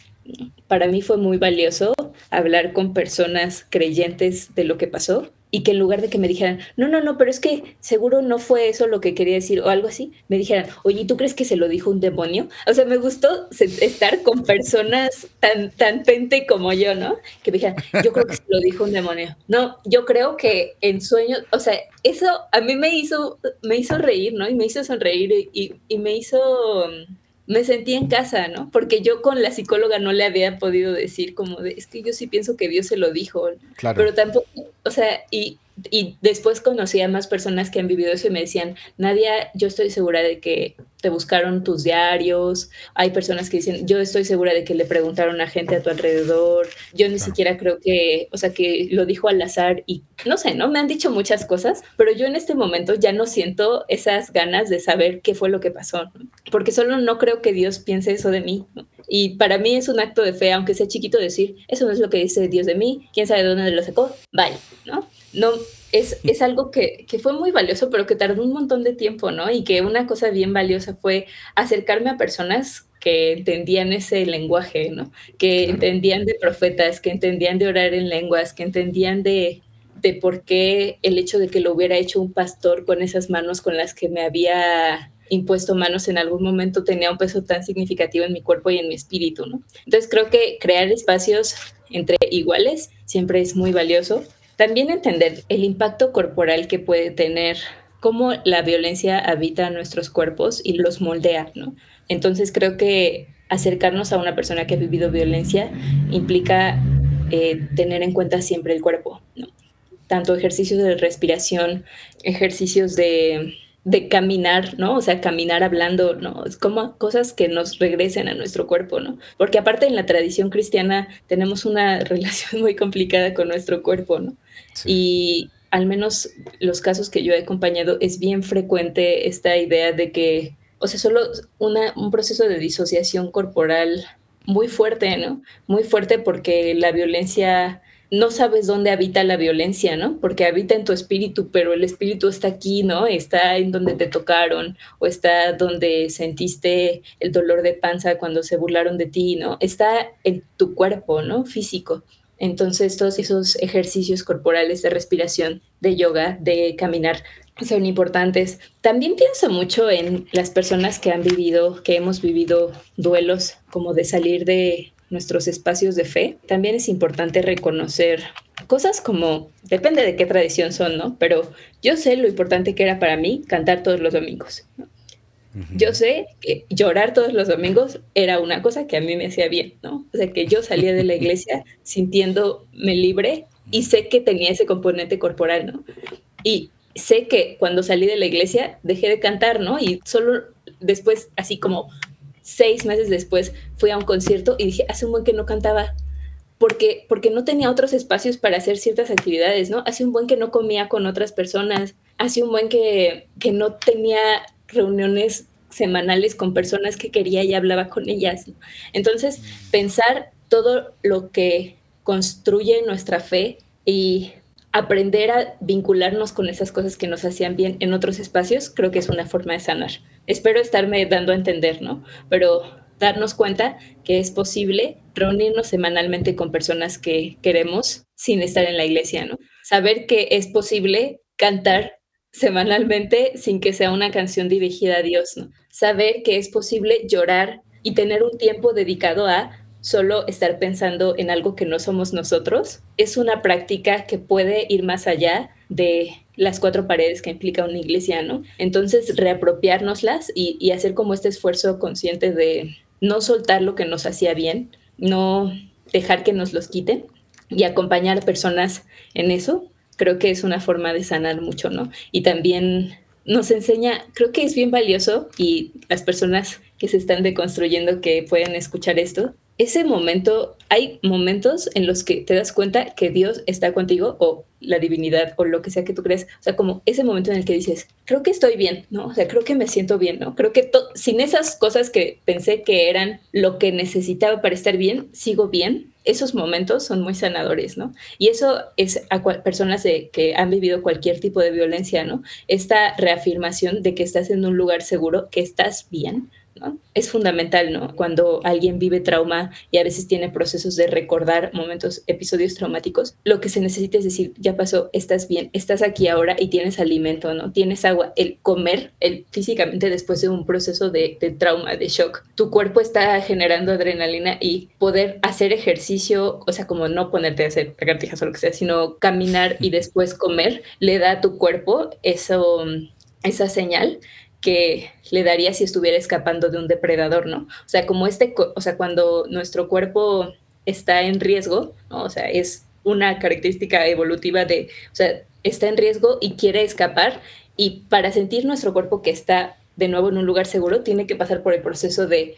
correr o de escapar físicamente el ejercicio y después llegar a un lugar seguro y comer y tomar agua y estar en o sea, sentir calor o sentir agua, ¿no? O sea, sentir algo que le haga recordar que está bien. Y eso es algo que los seres humanos necesitamos, ¿no? Entonces, como recordarnos que nuestro cuerpo necesita sanar porque lo que vivimos le afectó, creo que es importante, ¿no? Y eso puede implicar, no sé, bañarse, ¿no? A mí me servía mucho cuando estaba muy perdida en mis pensamientos y no entendía qué era real y qué no, y estaba como recordando cosas. Bañarme me hacía bien, ¿no? Sentir el agua en mi cuerpo me, me, me anclaba en la realidad. Y creo que ese, esa forma de acompañamiento es importante, ¿no? Escuchar música para algunas personas es importante, pero para otras escuchar música puede ser bien doloroso porque la música siempre ha significado, por ejemplo, espacios religiosos, ¿no? Yo sé que hasta ahora hay canciones de alabanza que me, me ponen muy nerviosa, ¿no? O a veces paso cerca de iglesias y físicamente siento como mi cuerpo reacciona, ¿no? Yo cuando, cuando dejé de ir a la iglesia, yo los domingos amanecía con, con ganas de vomitar. O sea, no, no quiero así como sarcásticamente, ay, me dan ganas de vomitar. O sea, físicamente mi cuerpo como que estaba sintiendo mucho, mucha ansiedad, ¿no? o sea, y, y, eso me pasaba todos los domingos en la mañana. ¿no? Entonces, como que acercarnos a cómo el cuerpo está experimentando esa violencia es, creo que es un primer paso para sanar, ¿no? Sí, no sé qué opinas, no sé, cuéntame. No, yo, yo, yo, por eso no pongo canciones en el cancionero cristiano, por respeto a la sensibilidad de las personas. Eh, mira, mira qué interesante lo que tú dices acerca de el reconocerse a sí mismo, el ubicarse a sí mismo. Es que, es que, es que en el fondo de nuestra teología ahí está ese, ese sedimento calvinista, ¿no? el cuerpo es malo, bueno, calvinista, de la depravación total, eres una porquería, un trapo de inmundicia y, y de fondo también estas ideas platónicas eh, con las que se leyó en muchos aspectos las enseñanzas de Pablo, de la dicotomía entre lo espiritual y lo carnal, ¿cierto? Carne malo. Entonces, en muchos sentidos se nos enseñaba casi que, si no a satanizar, al menos a ignorar esas señales de nuestro cuerpo y a obligarlo. O sea, si usted no quiere levantarse temprano para ir a la iglesia, oblíguelo. Y entre más obligado vaya a la iglesia, más le agrada a Dios. ¿Sí? porque es un sacrificio. Entonces ahí nos acaban el sermón de Primera de Samuel, donde dice el sacrificio, no, no le ofreceré, ah no, eso es Primera de Crónicas, no le ofreceré a Jehová mi Dios un sacrificio que no me cueste nada. ah, que es que a usted le cuesta levantarse y orar, pues con más ganas levante, ore. Eso es sacrificar, ¿cierto? Golpeo mi cuerpo, golpeo mi carne, que también lo dice Pablo. Bueno, y todas estas historias raras que, que, que ahí arman unas carambolas todas extrañas para decirnos que, que, que, ignoremos nuestro cuerpo, que forcemos nuestro cuerpo, porque por encima de eso está lo espiritual. Y el simple hecho de reconocer dónde, en qué lugar de tu cuerpo están pasando cosas en medio de esos procesos, me parece una cosa eh, súper interesante. Además, el reconocimiento de que lo que me sirvió a mí, pues no te va a servir a ti. Somos individuos, somos personas diferentes. Y entonces también ve uno y anda uno por ahí viendo cosas en redes sociales como manuales de deconstrucción, que hay que se le está diciendo a la gente cómo te tienes que deconstruir. Mira, son los cinco pasos para deconstruirte, que para mí pues es, es, es, la misma, o sea, estamos cayendo en lo mismo. Decimos en Colombia, es la misma mierda con diferente olor, ¿no? O sea, ¿Qué, ¿Qué, estamos haciendo entonces? ¿En qué es que estamos? Si no estamos reconociendo la individualidad y lo eh, eh, tan intransferible de los procesos que vive cada persona. La palabra clave ahí en todo lo que tú estás diciendo es acompañar. Creo que ese es el pedazo que necesitamos desaprender, porque nos gusta mucho explicar, nos gusta mucho diagnosticar, nos gusta mucho comparar a la luz de lo que me pasó a mí. Entonces tú empiezas a contar tu historia. Hmm, no, sí, mira, a mí también porque yo llegué y no sé qué. pero nos cuesta aprender ese acompañamiento, ese, ese acompañamiento solidario, ese acompañamiento empático que en muchos casos implica quedar callado, no opinar, ¿cierto? No, no emitir juicios al respecto, sino simplemente estar ahí. Eso es tan difícil, porque aprender respuestas cualquiera las aprende. Para mi manual, 100 respuestas para deconstruidos. Listo, me lo aprendo en 8 días. Pero eh, caminar con otra persona, eso sí es un reto, eso implica relación, eso implica interés. Yo puedo hablar contigo aquí una hora, una hora y media, poner cara de que me, me importa mucho lo que me estás diciendo, pero luego adiós. ¿sí? Pues claro. caminar juntos con otra gente otra cosa, ¿no? Pienso yo, pues, esa es mi reacción a lo que tú acabas de decir. sí, totalmente. Y, y en general, eh, el pensamiento cristiano sí no, nos marca mucho esas dicotomías, ¿no? Y de repente es bien difícil salir de, no sé, pe pensé mucho varias de las cosas que, que decías, ¿no? Pero sí es muy fuerte cómo nos cuesta tanto trabajo incluso el solo no saber, ¿no? O sea, incluso pensar en esto de cómo se sana la violencia espiritual, de repente pienso que es como, o sea, como esto de sano en el nombre de Jesús, ¿no?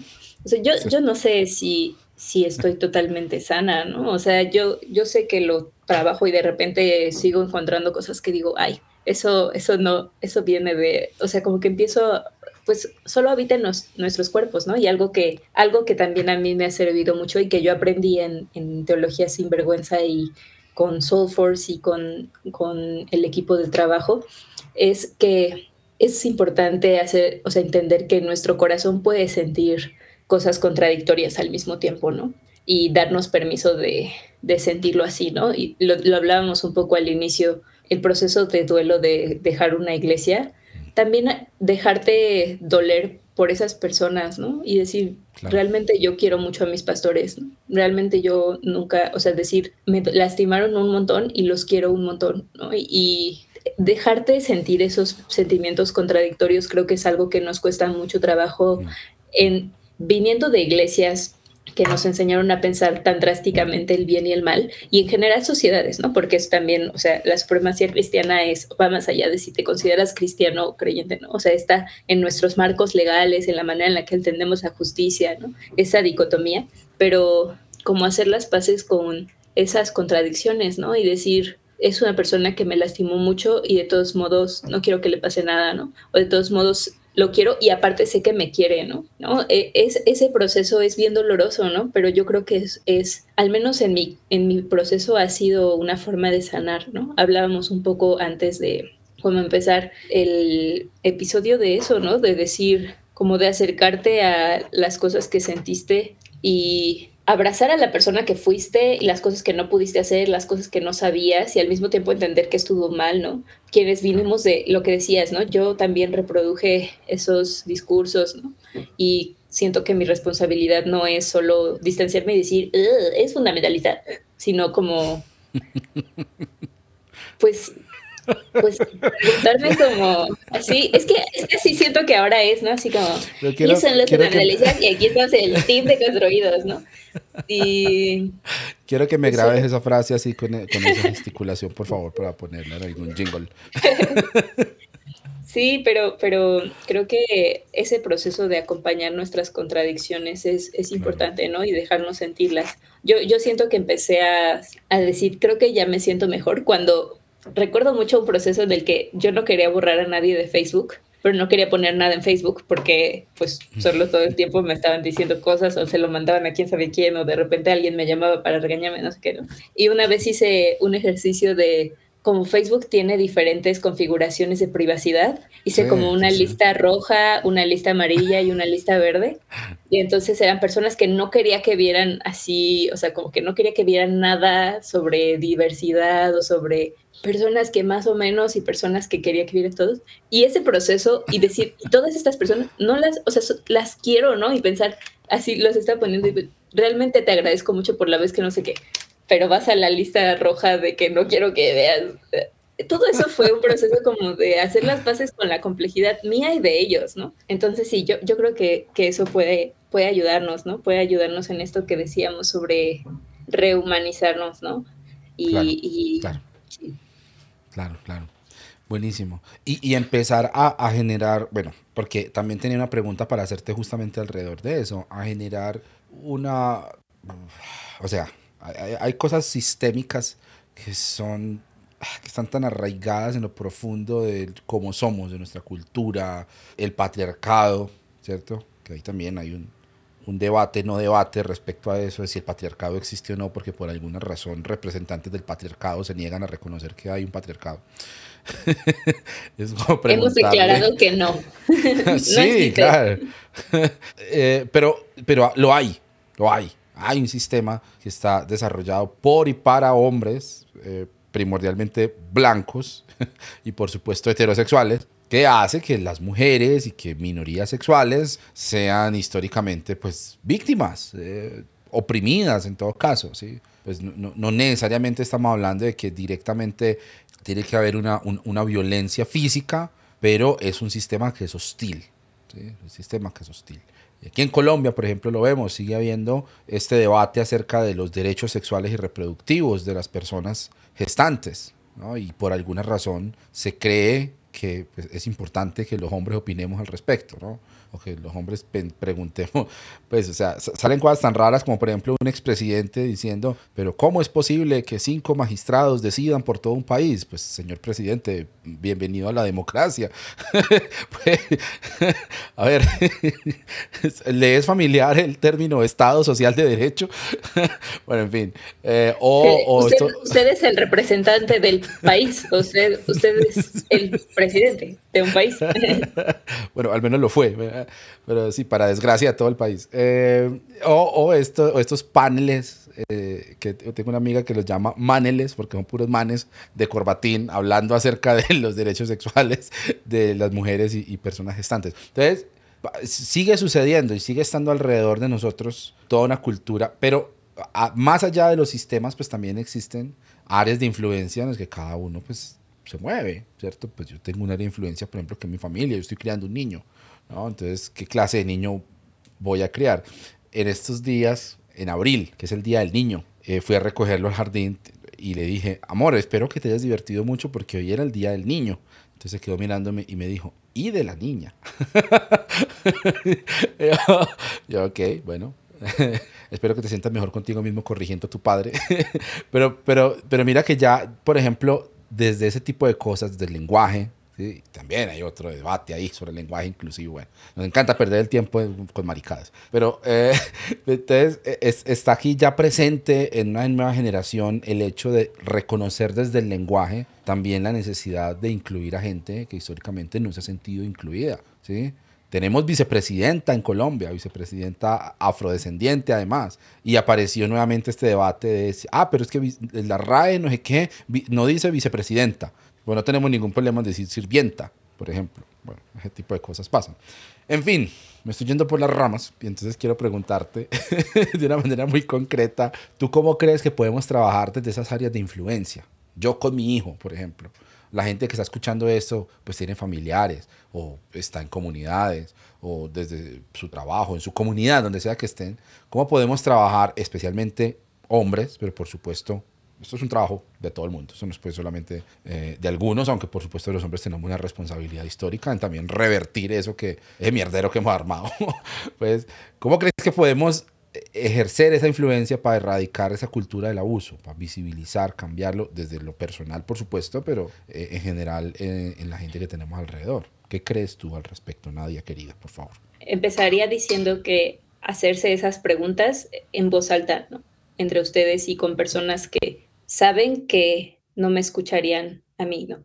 Yo, y esto te lo comparto como con mucho cariño y respeto, como lo sabes, ¿no? Pero yo me acuerdo mucho que una vez un podcaster cristiano hizo un, un capítulo, un episodio hablando de feminicidio y recuerdo ver a gente que se había burlado de mí por hablar de feminicidio, compartiéndolo, ¿no? Y diciendo como, oh, voz profética y así. Y al principio como que me enojé o no, no sé qué sentí, pero después pensé lo importante que es hablar con personas que te van a escuchar a ti y que hay personas que no me tomarían en serio a mí.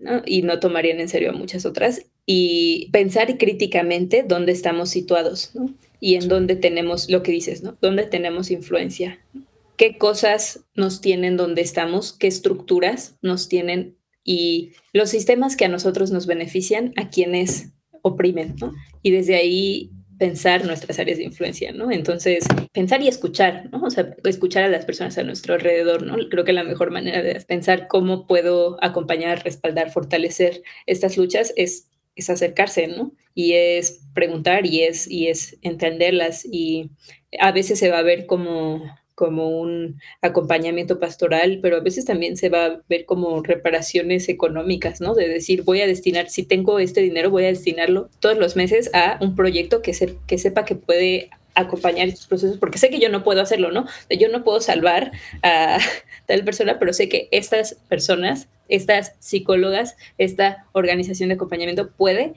puedo darles una beca mensual para que alguna persona que, no sé, no sé es este tipo de cosas que creo reconocen la estructuralidad de los sistemas de opresión, ¿no? Y que claro. escuchar, eh, acompañar, sensibilizarse, ¿no? Y también como seguir construyendo estas, estas conversaciones, me parece que, que es importante, ¿no? Y algo que quería decir, que no sé si va en esta parte o quizá va en lo que estábamos hablando. Yo justo en este momento estoy acompañando un proceso que me parece que has visto de Fundación Josías, que es un grupo de amigues disidentes de género que hemos estado impulsando un proyecto a nombre de Josías, que era un amigo nuestro que, que era un hombre gay evangélico que falleció de VIH. Y yo siento que la historia de Josías me recuerda mucho a lo que hablábamos hace rato de cómo la violencia espiritual nos desconecta de nuestro cuerpo, ¿no? Porque Josías, Josías murió de una de una infección que es tratable y que es prevenible, pero porque solo no le habían enseñado que, o sea, solo estaba tan desconectado de su cuerpo y esta cosa de pureza, solo, o sea, como pensar que ni siquiera sus amigos más cercanos sabían lo que estaba pasando en él y en su espíritu y en su cuerpo, porque le enseñaron a reprimirlo y nos enseñaron a reprimirlo, me da mucha rabia, ¿no? Y, y yo siento que esa historia es muy, como que deja ver muchas capas de la violencia espiritual. O sea, porque no es que un pastor le hizo que, o sea, lo mató, le, le, hizo que no es, no es este nivel de violencia directa, ¿no? Sino es un nivel de violencia estructural que se vio desde muchos lugares, ¿no? Desde eh, los sistemas de salud, desde eh, la falta de acceso a educación sexual, la vergüenza, ¿no? La vergüenza que habita en nuestros cuerpos y que, que nos impide acercarnos a pedir ayuda. Todas esas cosas están detrás de la historia de Josías, ¿no? Entonces pienso que entender la violencia estructural que vivimos las mujeres y las poblaciones LGBT, eh, también implica verlo en esos, en esos niveles, ¿no? En esas magnitudes, ¿no? O sea, no solo es, ay, pobrecitos porque no los dejan, no sé, porque la película de Buzz Lightyear, lo que sea, ¿no? O sea, es pensar por qué existe... ¿Por qué existe esa desigualdad económica, no? ¿Por qué, por tanto, no sé, ¿no? las organizaciones que se movilizan para sensibilizar y brindar información sobre el VIH lo han denunciado mucho, ¿no? Cuánto la iglesia y el estigma que se impulsó desde la iglesia ha imposibilitado la investigación acerca de curas del VIH, ¿no? Y entonces no son pastores, o sea, los pastores pueden decir y pueden llenarse su cabeza de decir, pues fueron ellos, ellos se metieron en eso, pero los discursos que propagan, ¿no? O sea, sí tienen consecuencias materiales en los ingresos que se le destinan a la investigación para esas curas, ¿no? Creo que verlo en lo estructural y no decir como, no, pero es que yo, si viniera un gay a mi iglesia, este, lo amaríamos tal como es, eso no es acercarte y utilizar tu influencia para erradicar esa cultura de abuso, ¿no? Como, como decía la pregunta. Eh, es, es, algo más profundo, ¿no? Cómo eso que dijiste en el púlpito está movilizando, ¿no? En una parte más estructural, forma parte de un sistema que niega el acceso a, sistemas de salud dignos, ¿no? O sea, como creo que entenderlo en estas dimensiones interpersonal, pero también eh, estructural, pero también individual, es un compromiso que me parece que debemos asumir si queremos, pues, acercarnos a esa lucha, ¿no? Claro, wow. me deja pensando porque es que en muchos sentidos ni siquiera sabemos por dónde va uh, justamente esa lucha por transformar esas cosas en la sociedad. Que, también tiene mucho que ver con la cultura cristiana de ver al mundo como enemigo. Entonces, ese antagonismo que nos enseñaron y vivir en nuestra, en nuestra propia burbuja, ¿cierto? Todo cristiano, películas cristianas, música cristiana, libros cristianos, novelas cristianas, videojuegos cristianos. Habrá videojuegos cristianos, debe haber videojuegos cristianos. Debe de haber, seguramente. sí, algo como de los 144 mil, una, una saga de supervivencia. Uy, debería haber un videojuego de dejados atrás, eso sería genial. Bueno, eh, pero pues hemos vivido en, tanta desconexión con el mundo y además, claro, esto es muy humano también, tampoco es pues vamos a echarle la culpa a la religión. Es muy humano eso de mirarnos tanto el ombligo, o sea, de solo mirar nuestra propia realidad y, y, y descalificar el resto o desestimar el resto por el hecho de que no me ha pasado a mí. Entonces, buenísimo eso. Nadia, ¿sabes qué? Estaba pensando porque desde que empezaste a hablar, desde, que empezamos esta conversación y a lo largo como de toda esta charla, ha aparecido siempre esa idea de la comunidad. Y, y, conversando con gente que ha sobrevivido a abuso espiritual, siento que de todas maneras la comunidad juega un papel clave ahí en, en, ese proceso de sanar y de, y salir adelante, ¿cierto? tuve mucho tiempo esa pregunta sin resolver. ¿Tiene sentido la iglesia? ¿Sirve para algo la, la, la, la iglesia? Que, y eso pasa pues por preguntarse qué rayos es la iglesia, ¿cierto? Porque también tenemos una imagen corporativa de una cosa ahí que es una máquina de hacer dinero y escupir gente que se llama iglesia a sí misma. eh, y hay muchas preguntas alrededor, pero por supuesto llegar a, a, a, la posibilidad de vivir la fe con otra gente, que, que creo que es vital para ese tipo de cosas. En últimas, uno sigue necesitando eso. En tu experiencia y en el trabajo que has hecho con, con víctimas de abuso, ¿cómo es eso de volver a encontrarse con esa posibilidad? Porque también creo que eso es un, incluso un indicador avanzado de sanidad, ¿no? O sea, de que el proceso está avanzando. Pues no, no sé, estoy aquí como tratando de adivinar cómo funciona eso en casos pues, eh, de abuso, porque sí, pues todos tenemos nuestra historia de ruptura con la organización. Todos tenemos nuestra historia de el día en que nos hartamos. Eh, hay una caricatura de Naked Pastor muy linda sobre eso, sobre el último día, el, el, día en el que dije, no voy a volver, nunca más. ¿sí? Y yo también lo tengo muy claro, para mí fue el 17 de enero del año 2015, ese fue el día en que yo dije, no más, después de 31 años en una iglesia, una iglesia en la que pasé por todos los puestos habido y por haber alabanza, música, niños, jóvenes, adolescentes, anciano, anciano, porque hay iglesias que tienen unos, unas estructuras de liderazgo más flexibles que otras y la iglesia en la que yo crecí y estuve toda mi vida era una de esas. Eh, llegué incluso a unos puestos de liderazgo interesantes. Y ese día que yo dije no más, no, jamás vuelvo, fue efectivamente eh, un antes y un después en mi vida. Mi vida eh, han pasado muchos años desde entonces, ocho años casi ya desde entonces y sigue estando en mi, en mi cabeza y sigue siendo un momento importante en mi proceso. Volver a uno es decir, me voy a sentar con otra gente un domingo por la mañana, lo que tú decías ahorita de cantar, ¿cierto? toda esa experiencia de, de liturgia y demás, eso es una gran cosa. ¿Cómo es para la gente que sobrevive a estas cosas de abuso tan fuertes, volver a encontrarse con esa posibilidad de vivir en comunidad, de expresar, en comunidades de fe, puntualmente, ¿cierto? Esa, esa, es una cosa que, me, que, siempre me he preguntado, pues que llevo mucho tiempo preguntándome y que me gustaría escuchar de tu parte. Yo tampoco tengo una respuesta, creo, y me lo he preguntado en muchos momentos, ¿no? Creo que cuando salí de la iglesia pensé, o sea, como que no podía pensar no estar, estar sin iglesia, ¿no? O sea, como huérfana de iglesia, así me sentía, y, y necesitaba estar en una, ¿no? Y, y, eso me hizo, o sea, como estar saltando, y no querer escuchar cuando mi cuerpo me decía, ¿qué no ves que todos los domingos tienes ataques de ansiedad?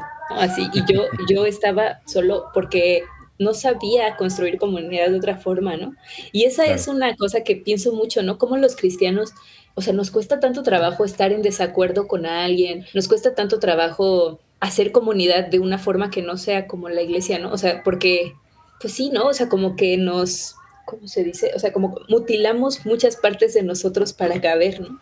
Entonces, a mí me, me, costaba mucho trabajo hacer comunidad porque luego, o sea, porque tenía esta mentalidad de que si era yugo desigual o no, o si, no sé, ¿no? O sea, como que me costaba mucho acercarme a otros muy sin estar midiendo nuestra, no sé, ¿no? O sea, y, y hay como cosas así que tenemos que encontrar en nosotros mismos y no sé si yo lo he hecho del todo, pero pues sí, ¿no? O sea, o sea, creo que hubo un momento en el que mi cuerpo me dijo como, ya deja de querer hacer algo que ahorita no puedes hacer. Y fue importante para mí y hoy en día solo la he encontrado en otros espacios, ¿no? Y me siento muy emocionada y contenta cuando estoy en espacios con otras personas feministas, otras personas queer, otras personas que, que, comparten esas experiencias y que podemos como que hablar acá de nuestros himnos favoritos o sacar referencias bíblicas que otras personas no entenderían. Pero también me gusta mucho estar con personas que no entienden nada, ¿no? Así muchas de las personas más cercanas a mí son personas que no crecieron en contextos religiosos y me da tanta risa de repente compartirles como nuestras, no sé, ¿no? O sea, como cosas que para mí estaban tan, que eran como tan fijas, ¿no? Que el día que no se podía cambiar y de repente digo como, no, pues, pues por, porque así es, ¿no? Entonces, yo, yo le apuesto mucho a la comunidad, ¿no? Sigo creyendo mucho en eso creo que por eso me hace tan feliz formar parte de, Teología Sin Vergüenza o de, de Tepali o de, Fundación Josías, ¿no? Porque me gusta ser parte de equipos, ¿no? Me gusta, no, no me imagino, no sé, ¿no? O sea, no podría ser yo, o sea, mi cara en un lugar porque solo necesito estar con otras personas y necesito escuchar a otras personas hablar para poner en orden mi cabeza, ¿no? Y solo creo que sí es un proceso de aprender a hacer comunidad, o sea, saber que no podemos, creo que cuando estaba muy metida en la iglesia siempre decía, no puedo ser cristiana sola, ¿no? O sea, y como que apostaba mucho a no ser cristiana sola, y ahora solo tampoco puedo ser feminista sola, no puedo ser queer sola, no puedo ser activista sola, no puedo ser investigadora sola. Pero sí, o sea, como entender que, que va más allá, o sea, esa comunidad no se ve como yo pensé que se veía, ¿no? Así como el servicio a Dios no se ve como se veía, ¿no? Así como yo no terminé en un instituto bíblico siendo pastora, pero yo creo que el trabajo que hago es mi forma de servir a Dios. Entonces, pues sí, solo la respuesta es que no sé, la respuesta es que no sé si, si vale la pena como tenemos que hacer ahora esta iglesia diferente, ¿no? Una iglesia que sí sea como, no, no sé si se puede, ¿no? O sea, no, no sé si se puede. Pues también veo las, las cartas de Pablo y veo veo la historia de la iglesia y no creo que nunca lo haya sido, ¿no? O sea, yo creo que la iglesia y la historia de la Biblia es esta historia de gente solo batallando y no lográndolo y solo no sabiendo qué hacer. O sea, creo que esa contradicción y ese, o sea, no creo que en algún momento la iglesia haya sido perfecta, ¿no? O sea, no creo que haya habido un, una iglesia primitiva perfecta de la, del cual nos hayamos desviado, ¿no? Creo que solo constantemente estamos intentando pues convivir entre personas rotas y con historias de vida diferentes en sistemas también rotos, ¿no? Eh, entonces creo en hacer iglesia, solo no sé exactamente cómo se ve eso. Claro. Que, sigue siendo una búsqueda, ¿no? Nos vamos mucho por los, por los manuales, nos encantan los manuales, ¿cierto? Entonces, a veces manuales de, de siembra de iglesias, de, cómo, cómo, hacer, cómo hizo eh, Rick Warren, entonces, para tener la iglesia que, que, tuvo, ¿cierto? Entonces, una iglesia con propósito, ahí salió de, de, los mismos creadores de, tal vez me recuerden de libros como Una vida con propósito, ahora, una iglesia con propósito. Yo leí una iglesia con propósito y busqué en una iglesia con propósito cómo hacer una mejor iglesia. Lo que pasa es que eso está enmarcado en una cultura, en un tiempo, en un momento, o sea, lo que le funcionó a Rick Warren, digamos, funcionó entre comillas, pues por decir que funcionó, ¿cierto? dependiendo de qué indicadores manejemos para determinar algo como éxito. Pero en todo caso, lo que le sirvió a Man para hacer la iglesia que le hizo, pues no funciona aquí en Medellín, no funciona en Ciudad de México, no necesariamente. Es más, si nosotros agarramos Hechos capítulo 2 al 5 y hacemos lo mismo que hicieron ellos Hoy en día eso no significa que vamos a tener una, una, iglesia, una iglesia buena, porque eso era una comunidad en Jerusalén en el siglo I de judíos que iban al templo, ¿no? Que, que, no tenían culto los domingos, iban al templo y luego comían el pan en las casas, ¿cierto? Es, es, otro mundo diferente, a veces creo que idealizamos mucho eso también. Y creo que sí, claro. la, la, la, palabra con la que me quedo de esta conversación es con el, precisamente con el acompañar, vamos caminando juntos y en esa búsqueda con el otro, con la otra, pues se va desarrollando, por ejemplo, una comunidad que sea un espacio seguro, ¿cierto? Pero eso tenemos que aprenderlo, eso no está ni siquiera está en la Biblia. No es como que hay que entonces mirar el modelo bíblico. ¿Cuál modelo bíblico? Modelo bíblico no hay el modelo bíblico de la iglesia eran iglesias que estaban agarrando entre ellos, ¿cierto? Y el uno agarrado con el otro y el, otro emborrachándose antes de que llegaran los hermanos, los hermanos de la iglesia que eran esclavos y que llegaban más tarde, ¿cierto? Y los de la casa de Chloe chismoseándole todo a Pablo, que eso también pues... sí. Claro, eh. sí. Y que hay como un miedo muy grande, y lo decías, ¿no? No es que sea de la iglesia, es humano, o sea, como este miedo a la incertidumbre, ¿no? Eh, las, las, quienes me han enseñado mucho son las teólogas de la discapacidad, ¿no? Que hay, hay una autora que se llama Kate Bowler, que ella habla de que como que toda la gente quería como que, que, para ellas acompañarla implicaba decirle cuál era la razón por la cual ella estaba enferma, ¿no? Y entonces está como, es que es, Dios tiene un propósito, ¿no? Y lo vimos con lo del COVID, ¿no? Así, porque Dios tiene un propósito y entonces quizá estamos aquí para, y nos da mucho miedo la incertidumbre, ¿no? Y decir como, no, pues no sé por qué o no tiene propósito. O sea, es, eso es algo muy aterrador, pero queremos ponerle así moldes y decir como, entonces cuando pase eso y entonces va a venir el avivamiento de no sé qué, porque nos cuesta trabajo lidiar con, no sé si Kate Bowler y otras autoras, ¿no? Que hablan de la teología de la discapacidad, hablan mucho como, deja de ver mi cuerpo como una, como dice, my body is not a prayer request no es una petición de oración, ¿no? Deja de verme como algo que tiene que ser sanado para estar, para existir, ¿no? Para tener derecho a existir, ¿no?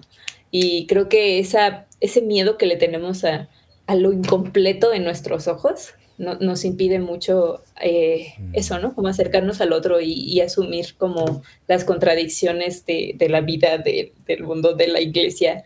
Wow, está buenísimo. Eh, Nadia, esto, bueno, esto merita, esto muchos episodios más, todo esto que hemos dicho, pero creo que es un buen abreboca, ¿saben? Para que la gente se acerque a lo que está sucediendo en redes y en otras instancias, en los proyectos de los que tú haces parte. Entonces, por supuesto, siempre quedarán ahí los links para las personas que escucharon hasta acá, para que vayan, te sigan, te lean, te escuchen. Y vienen proyectos nuevos, ¿cierto? Por ahí me estabas contando una primicia de cositas que... Se vienen cositas, amigos. Se vienen cositas, se vienen cosas. Se vienen cosas. si, si se vienen cositas y uno no dice que se vienen cositas, ¿en realidad se vienen cositas o no se vienen cositas? Creo, que es una gran pregunta de nuestros tiempos. Claro. una ontología de las cositas. Bueno, eh, de las cositas que se vienen entre estas cosas. Nadia, no, muchas gracias, de verdad. He disfrutado mucho esta conversación. Muchas cosas en que pensar, sobre todo cuando provienen de voces como la tuya, que son voces de autoridad. O sea, yo hablo muchas cosas. Por ejemplo, yo soy una persona, yo hablo mucha mierda, pues yo todo el tiempo estoy allá hablando y diciendo cosas así, griego y no sé qué, y ciencias bíblicas, y yo de, nada sé.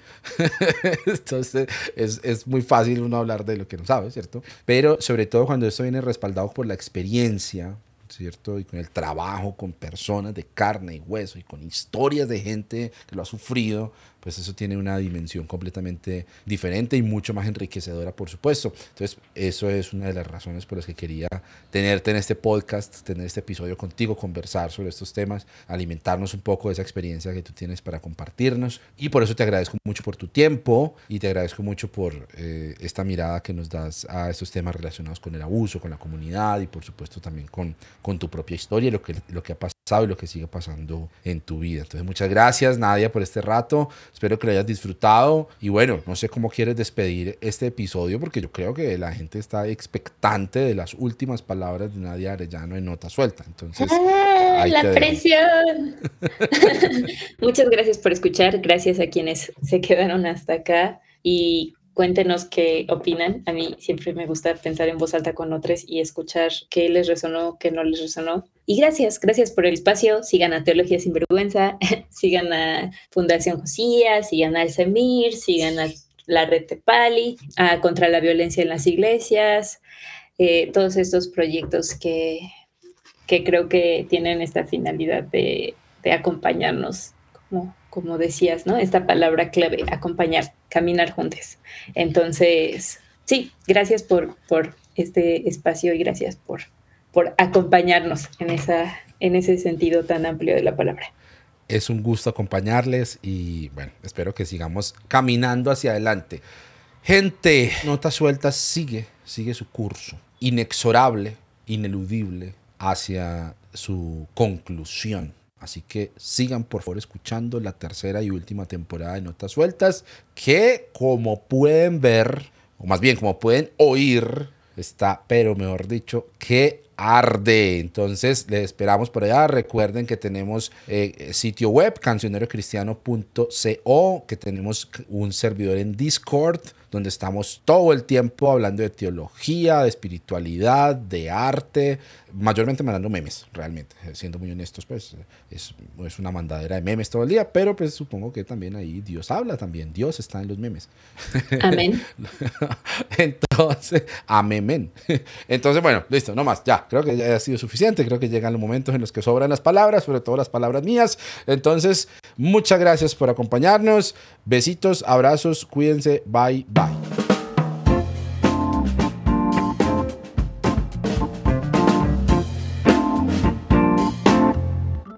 Lo logramos. Lo logramos, no, lo lograste porque prácticamente tú dijiste todo. Muchas gracias, gracias por el espacio. Estuvo chido, ¿no? Estuvo muy intenso. Estuvo súper chido, estuvo genial. Incluso ahí cuando pasó la señora, pues vendiendo, arreglando licuadoras y la hora, ¿cierto? Pero súper chido. Me imaginé que iba a sonar. Y, solo, y fue así cuando tenía el micrófono prendido y dije, no había sonado. Ya, ya hacía falta. Estuvimos de buenas que no sonó en mi caso también, porque por acá pasa lo mismo. Mm, bueno estuvo bien, un pequeño toque. Yo me acuerdo al principio, cuando yo, yo empecé este podcast en agosto del 2020, entonces estamos en pleno pues, furor del encierro, ¿cierto? Y, y, vivíamos además en otro lugar, en otro edificio de este mismo conjunto eh, que da hacia la calle. Entonces eso todo, yo iba tratando de grabar y todo el tiempo había mariachis, papayera, conjunto vallenato, música clásica, gente vendiendo, vendiendo lasaña. Pero, pero claro, en, esa, en ese momento pues, la gente estaba rebuscando de qué, para ganar algo de plata. Y, pero siempre era a la hora en la que yo me sentaba a grabar. Me sentaba yo a grabar y arrancaba. pues, todos los camiones cargados de arena y ladrillo les da por subir a esa hora por esta loma. Eso pues eso era el enemigo. El enemigo, usted sabe que es, El enemigo, sí, sí, sí. sí. Sí, es verdad. O Dios tratando de callarme también, pues una de dos. También puede ser. casi, Siempre es, casi siempre es una de dos, que, casi siempre es básicamente lo mismo. Sí. El punto es que no quieren que, nadie quiere que subas el podcast, pero aquí estamos. Por supuesto, yo me, yo siempre resistiéndome de los designios divinos, entonces amén. ¿Cuál seguí adelante. Sí, amén, amén. La diferencia es que yo aún no me he arrepentido en polvo y ceniza, pero pronto llegará. Pronto. Aún.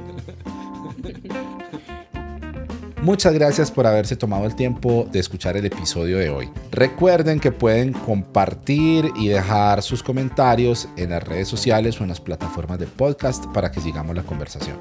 Vayan a la página web www.cancionerocristiano.co donde van a poder encontrar las notas del episodio, los links de las cosas interesantes que mencionamos, también las transcripciones y mucho más contenido que seguimos compartiendo todo el tiempo en el Cancionero Cristiano. Este episodio y todo lo que estamos haciendo en Cristiano es posible gracias al apoyo de los Cancionators, es decir, quienes se han suscrito a la plataforma de Patreon y con su membresía mensual apoyan para que este proyecto siga creciendo. Si ustedes también quieren hacer parte y además recibir contenido exclusivo que no se publica en otros lugares o recibir el estreno anticipado de estos episodios y de otros contenidos, busquen la opción de Patreon en la página web o vayan directamente a patreon.com slash cancionero cristiano y ahí pueden encontrar toda la información y cómo pueden suscribirse. De nuevo, muchas gracias por haber acompañado el episodio de hoy y nos escuchamos en una próxima ocasión.